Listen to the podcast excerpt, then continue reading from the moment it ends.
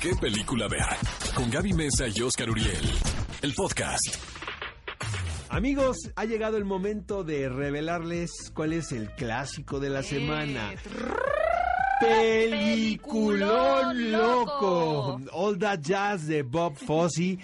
Hijo, caray, de verdad, amigos, dense un viaje por la cinematografía de este hombre, un bailarín, director de teatro, innovador, eh, un tipo muy, muy seductor en, en, la vida y su cine tiene esa característica, ¿sabes? Él empezó como un bailarín muy virtuoso, entonces su cine tiene una cadencia muy, muy especial, está cargado de ironía, de sensualidad, es el director de Cabaret, una película probablemente la que le ha dado este más reconocimientos, un premio Oscar.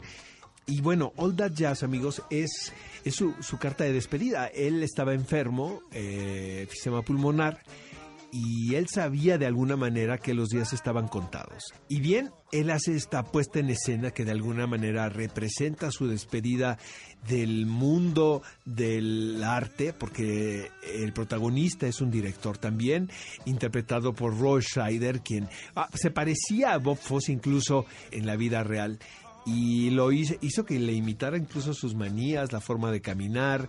Eh, es una película muy extraña de 1979, pero de verdad es muy poderosa porque finalmente pues es, es el testamento que está dejando un director no solamente de cine, sino un director de musicales, un director de programas de televisión, este y realmente una de las figuras ah, más creativas, más controvertidas del siglo pasado, ¿no? Yo la verdad soy, yo soy fan, fan de, Bob Fosse, la verdad. Hace poco se hizo una serie de televisión de ocho capítulos aproximadamente donde Sam Rockwell lo interpreta. Ah, si tienen chance de ver esto, amigos, no se lo pierdan. Se llama ¿Qué recomiendas antes? ¿Ver la película o No, yo primero vería All That Jazz y luego vería la serie.